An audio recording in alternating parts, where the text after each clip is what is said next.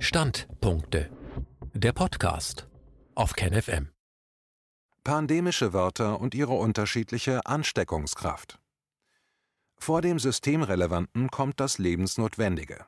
Ein Essay über Corona, die Landwirtschaft und neue Wortschöpfungen. Ein Standpunkt von Jakob Weiß. Winzling Covid-19 hat der Krone der Schöpfung kurz den Meister gezeigt.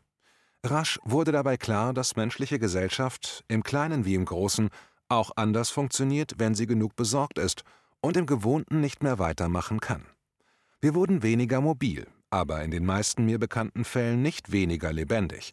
Manchmal mit paradoxen Folgen. Freiheitseinschränkungen entpuppten sich da und dort als Gewinn an Freiheit. Finanziell hat es etliche hart getroffen. Prekäre Familienkonstellationen brachen auseinander.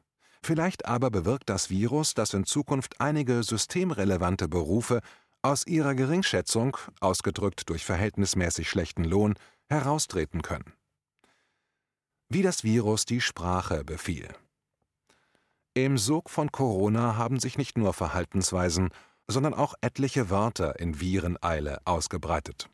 Zum einen englische wie Shutdown oder Lockdown. Gibt es dafür tatsächlich kein deutsches Wort? Oder wird man ganz und gar verschüchtert angesichts der Deutlichkeit deutscher Ausdrücke? Ausgangssperre, vorübergehende Betriebsschließung, Stillstand? Wirkt die Fremdheit eines angeblichen Fachausdrucks kompetenter? Informiert uns das englische Wort besser? Eine vertraute Bezeichnung wie Heimarbeit erinnert womöglich zu sehr an kleinbäuerliche Verhältnisse und Armut, aber dass auch Arbeit zu Hause oder Hausunterricht keine Chance hatten gegen die sofort eingeführten Wörter Homeoffice und Homeschooling, bleibt mysteriös.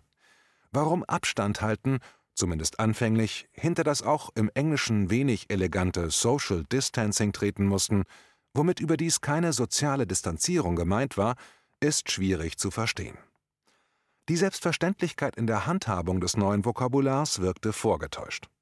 Vielleicht ist es aber auch einfach so, dass in Zeiten des außer Kraft gesetzten Föderalismus immer die Dollarsprache übernimmt, um die unterschiedlich starken Landessprachen sozusagen gleichberechtigt zu brüskieren. Nicht nur Worteinwanderungen brachten Neues, auch der deutsche aktive Wortschatz selber hat sich verändert. Jedenfalls war mir Vorerkrankung bis zum März 2020 kein geläufiger Ausdruck, während mich jetzt der Verdacht beschleicht, alles auf der Welt sei womöglich schon ein bisschen vorerkrankt. Unerfreulich war es zudem, als alter Mensch plötzlich in den Topf Risikogruppe geworfen zu werden, obwohl man sich munter fühlte und der Krankenkasse gegenüber in einem Geberverhältnis steht. Das innere Ohr hörte ein Klicken wie von Handschellen. Durch diese selektionierende Risikobehaftung tauchte auch die unerwartete Frage auf, ob ich lieber als Sterblicher oder Übersterblicher von dieser Welt gehen möchte – und da kam, mit Blick zurück auf das eigene Berufsleben, unwillkürlich ein bisschen Neid auf gegenüber der psychologischen Meisterleistung, nicht geleistete Arbeit als Kurzarbeit zu bezeichnen. Systemrelevant von Fall zu Fall. Doch zum wahren Kampfbegriff über die Deutungshoheit der epidemisch verursachten Lage hat sich das Wort systemrelevant entwickelt. Und da nähern wir uns jetzt dem Thema Landwirtschaft. Von ihr war nämlich kaum die Rede in der schwierigsten Phase der Corona-Zeit, die doch einige Kommentatorinnen zu vergleichen mit der Situation im letzten Weltkrieg anregte. Die Dimension Hunger blieb stets eine ferne Erzählung. Sie führte zu dummen Hamsterkäufen, aber nicht zu Not und Unterernährung. Kurz zur systemischen Erinnerung. In der Finanzkrise 2008-2009 hat man Banken als too big to fail bezeichnet um sie mit mehr Milliarden an Steuergeldern zu retten, als die Landwirtschaft über Jahre hinweg angeblich kostet.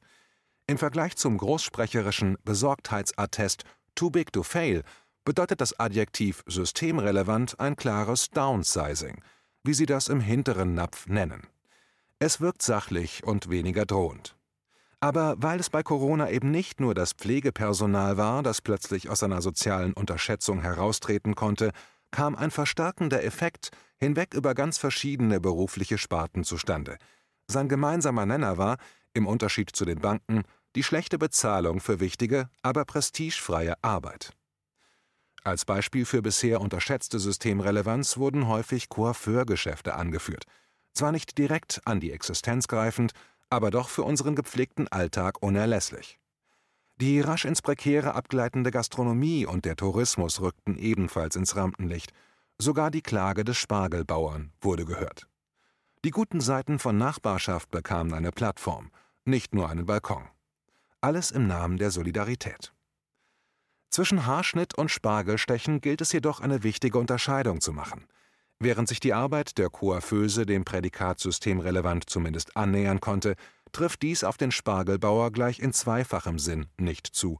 Zum einen hängt dies daran, dass Spargeln nur ein kurzes kulinarisches Phänomen im Jahreslauf sind. Die dafür nötige monokulturelle Feldbestellung ist weder für unsere Ernährung wichtig, noch ein gutes Beispiel für nachhaltige Landwirtschaft. Wir alle, die Spargel anbauenden Landwirte eingeschlossen, können uns diesen Luxus auf dem Frühlingsspeisezettel nur deshalb leisten, weil Arbeitskräfte aus dem Ausland gewillt sind, gegen tiefen Lohn stumpfe Arbeit zu verrichten. Vom Argument, dass sie daheim mit dem Geld viel anfangen können, darf man zu Recht wenig halten. Was es braucht, bevor das System beginnt. Zum anderen wurden Landwirte aus folgendem Grund nie mit dem Nachdruck, wie ihn andere Berufsgattungen erlebten, als systemrelevant erklärt. Ihr Berufsfeld, die Landwirtschaft, braucht es nämlich, bevor überhaupt irgendwas oder irgendjemand in unserer Gesellschaft systemrelevant werden kann. Genauso wie es als Voraussetzung für menschliches Leben auch das Klima braucht. Landwirtschaft und Klima sind im wahrsten Wortsinn lebensnotwendig und stehen somit vor jeder Systembildung. Aber beide sind offensichtlich weniger angstmachend als ein Virus. Im Falle der Landwirtschaft besteht das Problem ihrer zu geringen Wertschätzung darin, dass wir die Bezeichnung Landwirtschaft gar nicht mehr verstehen.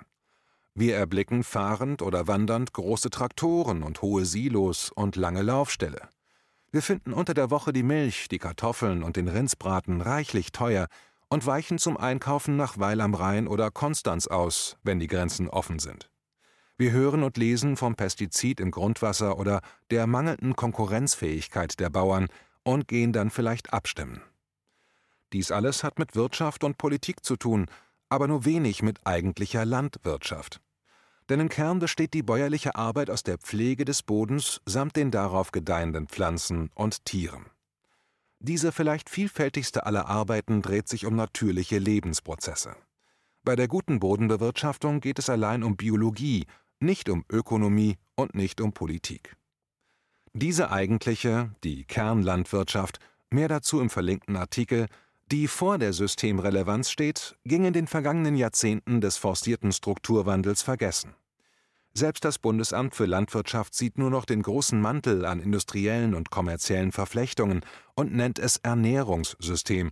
Den fruchtbaren Erdboden, der einst dem primären Sektor seinen Namen gab, hat es aus den Augen verloren. Entsprechend bestimmt im öffentlichen Denken der direkte Vergleich der diffusen Größe Landwirtschaft mit klar abgrenzbaren industriellen und gewerblichen Wirtschaftszweigen die Wahrnehmung. Dass aber die Vorstellung von jährlichem Wachstum und stetiger Rendite für den Boden und dessen Biologie nicht gilt, ist ein inconvenient truth, wie das beinahe US-Präsident Al Gore in Anspielung auf unser Umweltbewusstsein vor 14 Jahren filmisch ausdrückte. Sicht des Regenwurms statt des Portemonnaies.